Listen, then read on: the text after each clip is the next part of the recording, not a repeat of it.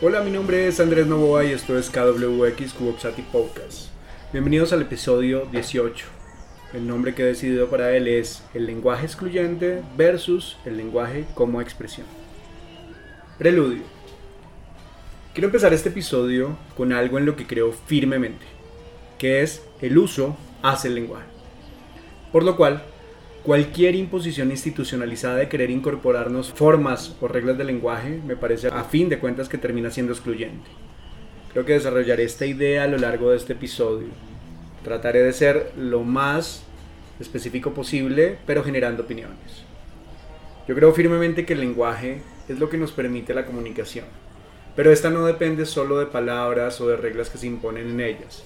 Depende de las relaciones. Somos seres relacionales depende de los contextos en donde nos encontremos, de los modos de expresión, de las formas de hablar de los dialectos, de la cultura en términos generales, de las escenas de identidad, en fin, de una cantidad de características que nos condicionan el lenguaje o que lo hacen más dinámico.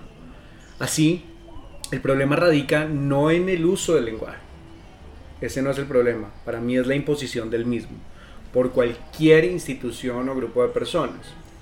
Cada cual puede comunicarse como quiera, puede comunicarse con sus amigos, con las personas, entendiendo los contextos, incorporando lo que cree que debe incorporar de manera natural o eh, actualizándolo a partir de, lo que ocurre en un espacio determinado eh, y no a partir de, de lo que diga una institución, sino a partir del uso en práctica del lenguaje cuando yo estoy tratando de mirar mi lenguaje y me lo tratan de imponer, al final de cuentas me parece un despropósito.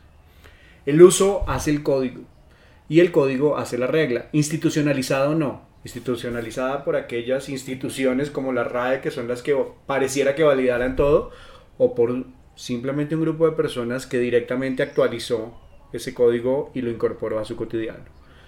El lenguaje o los múltiples lenguajes a fin de cuentas se dan a partir de la necesidad. Humberto Eco hablaba de algo, el uso y la interpretación, que esto es un debate interesante, ¿no? Respecto a todas las formas de comunicación, el uso hace el lenguaje y yo no creo que deban requerir alguna validación institucional. Lo que pasa es que no podemos pretender la imposición del lenguaje por, por el simple hecho de la imposición, ya que ahí termina siendo todo lo opuesto a lo que se quiere. Voy a intentar tejer un rato sobre esta premisa. El lenguaje excluyente versus el lenguaje como expresión. Puntos de fuga. Yo recuerdo hace muchísimos años, cuando era pequeño, que escuchaba a mi hermana con sus amigas hablar el jeringonza. Hasta ahora sé cómo se llama buscándolo en Google, pero era una especie de lenguaje oculto en esa época para mí, lógicamente, en el que intentaban comunicarse con un código que pocos podían entender.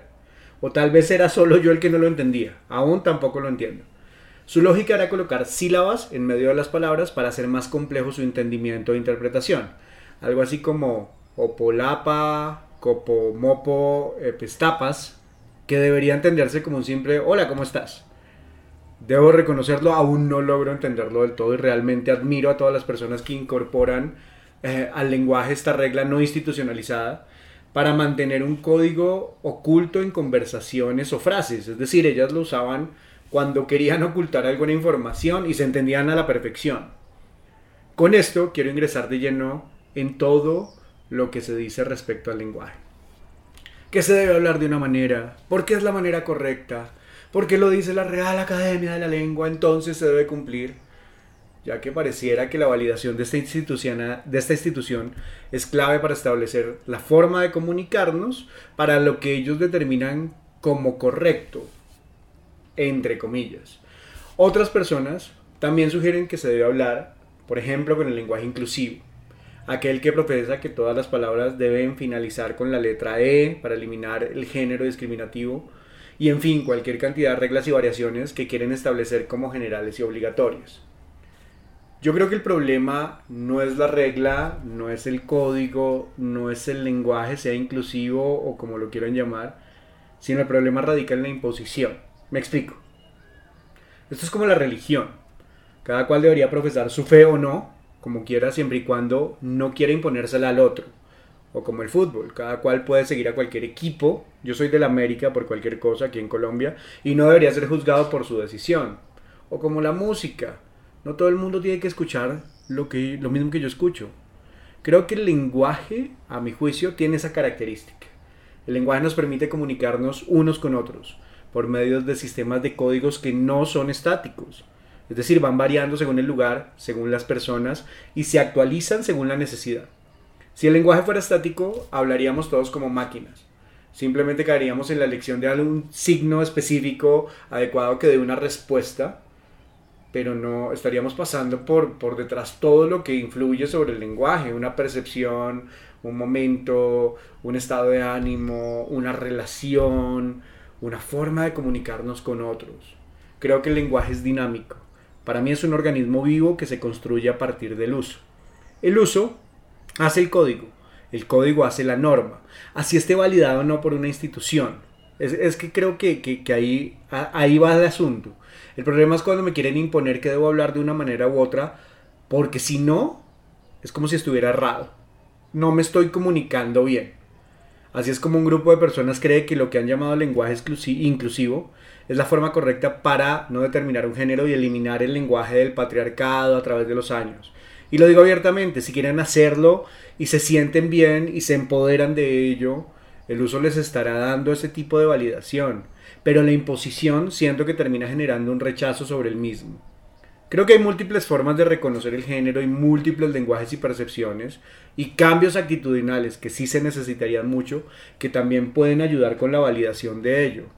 No digo que no a lo que llaman lenguaje inclusivo, Digo que la validación debería ser natural a través del uso y no una imposición. Quiero ser enfático en ello. Normalmente, nosotros incorporamos a nuestras formas de comunicación códigos, expresiones, movimientos y palabras a partir de la experiencia de nuestra forma de interactuar con grupos o con personas. Por ejemplo, la forma en que los grupos de amigos generan códigos muy propios de reconocimiento solo para el grupo son válidos y el uso entre ellos permite una comunicación efectiva. Yo recuerdo cuando era pequeño teníamos como una especie de, de pitico para ni siquiera timbrar en las casas de los amigos. Hacíamos como una especie de y sonaba durante todo el lugar y sabíamos los amigos que teníamos que salir a la cuadra a jugar. No sé, ese es un ejemplo de ello. Otro ejemplo de ello es como cuando estamos en una fiesta familiar Recuerdo que cuando yo era pequeño eh, cometía cualquier cagada y mi madre estaba al otro lado de la fiesta y solo con una mirada directa me decía todo. De antemano yo entendía todo, no necesitaba palabras y uno sabía que iba perdiendo y que en la casa llevaría el bulto. Creo que hay múltiples lenguajes que hacen parte de la comunicación, no solo las palabras. Creo que el punto va relacionado con lo que entendemos como lenguaje y lo que entendemos por el uso y por la interpretación. El uso del lenguaje permite la expresión y la comunicación. Y dependiendo con quién me esté comunicando y todas las herramientas paralingüísticas, tales como la voz, el tono, el ritmo, el lenguaje corporal u otras características que intervengan en el proceso de comunicación, me permitirán elegir los códigos con los cuales me haré entender. Toda comunicación contiene en sí misma una intencionalidad, y esta funciona dependiendo del contexto en el que me encuentre y el uso que yo le dé al lenguaje. No con todos y en todos los contextos me comunico igual. La reflexión, la reflexión radica que la imposición de cualquier lenguaje, así se llama inclusivo, termina siendo excluyente, ya que obliga a utilizar elementos del lenguaje en los que no necesariamente se tiene que creer por forzar la inclusión obligada de las normas, que tiene su intencionalidad, es claro, pero que funciona para el grupo de las personas que las ejercen, no para todos. Sigo insistiendo, el uso hace el lenguaje y lo valida, y la intencionalidad le da un sentido. Igualmente, el usar o no el lenguaje inclusivo hace parte de una decisión personal y por convicción que no invalida el reconocimiento de grupos de personas que ejercen su derecho a establecer por medio del lenguaje una reivindicación cultural y social, pero también existen muchas otras maneras de generar esa reivindicación, tales como el reconocimiento de las problemáticas que hay en torno al género, y a la identidad, la reflexión sobre los roles y las posturas de los géneros, el cambio de actitudes que en un momento son excluyentes y sobre todo el respeto por los otros sin importar su género, color de piel, ideología, religiones, etc. Creo que el reconocimiento del ser humano por el simplemente hecho de ser, con la belleza de sus diferencias, es también importante. Si fuéramos todos iguales no sería para nada interesante esta vida. Vivimos una cotidianidad donde todo el tiempo estamos esperando la validación del otro Y eso no es necesario, ya que cada uno ejerce su identidad de la manera que le plazca. Lógicamente se juzga todo el tiempo, pero la necesidad de algunos de estar eh, necesitando esa validación o categorizando o generando una burla sobre los demás termina siendo una muestra de las inseguridades de las sociedades actuales. Les voy a contar un ejemplo muy específico. Por ejemplo,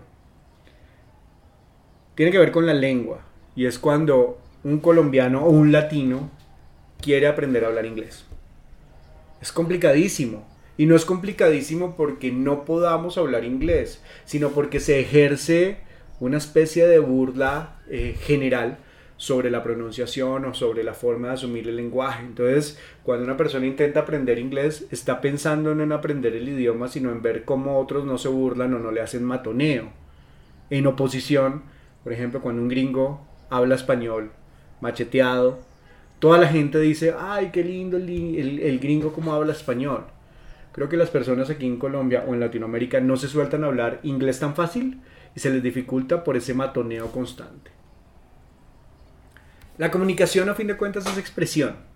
Es la forma en que nos conectamos con otras personas, que entendemos esos universos simbólicos sobre los cuales permean las relaciones y la cultura. Entenderlo de otra forma termina siendo sectario. Si se quiere hacer un uso en particular del lenguaje, hagámoslo o háganlo de manera particular, pero no intente hacer que todos lo hagamos como una imposición. Porque cuando se hace como una imposición va a generar rechazo, pero si usted lo hace y se va incorporando y se va actualizando, va a ser orgánico y vamos a poder precisamente incorporarlo a nuestras formas de comunicación. Quiere hablar con sus amigos en un lenguaje único y exclusivo creado por ustedes, no hay lío, hágalo lo bello de la comunicación precisamente es que se actualiza constantemente según el contexto, según las personas que intervengan en ella, según los distintos lenguajes que se utilicen para realmente relacionarnos. Ahí está la verdadera inclusión y está abierta la discusión. Reflexiones finales. La RAE es simplemente un organismo compuesto tradicionalmente por hombres que ha puesto unas reglas de lenguaje, como códigos generales en general permiten como una estructuración o una especie de sintaxis de la comunicación. Ya. Pero igualmente la RAE no es quien nos dice realmente cómo comunicarnos. Nuestra cotidianidad es algo totalmente diverso y creo que la comunicación se va adaptando y se va actualizando según la necesidad.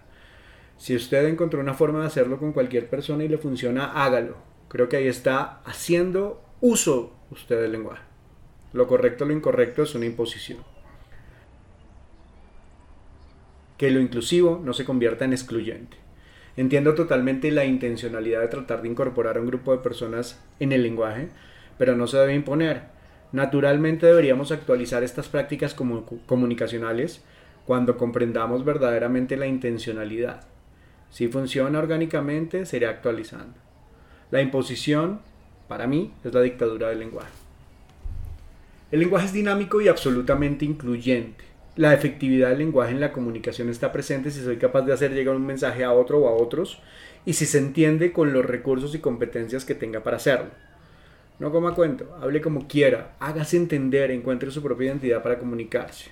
Lógicamente en términos de respeto y reconociendo las diferencias. He visto muchos videos de gente explicando en redes por qué no se debería utilizar el lenguaje inclusivo y la verdad me parecen basura. Insisto, no se trata de usarlo por una regla que establece la RAE, porque así empiezan todos los videos, o no. Se trata de hacer uso específicamente del lenguaje. Si quiere hacerlo y si quiere usarlo, hágalo, no importa.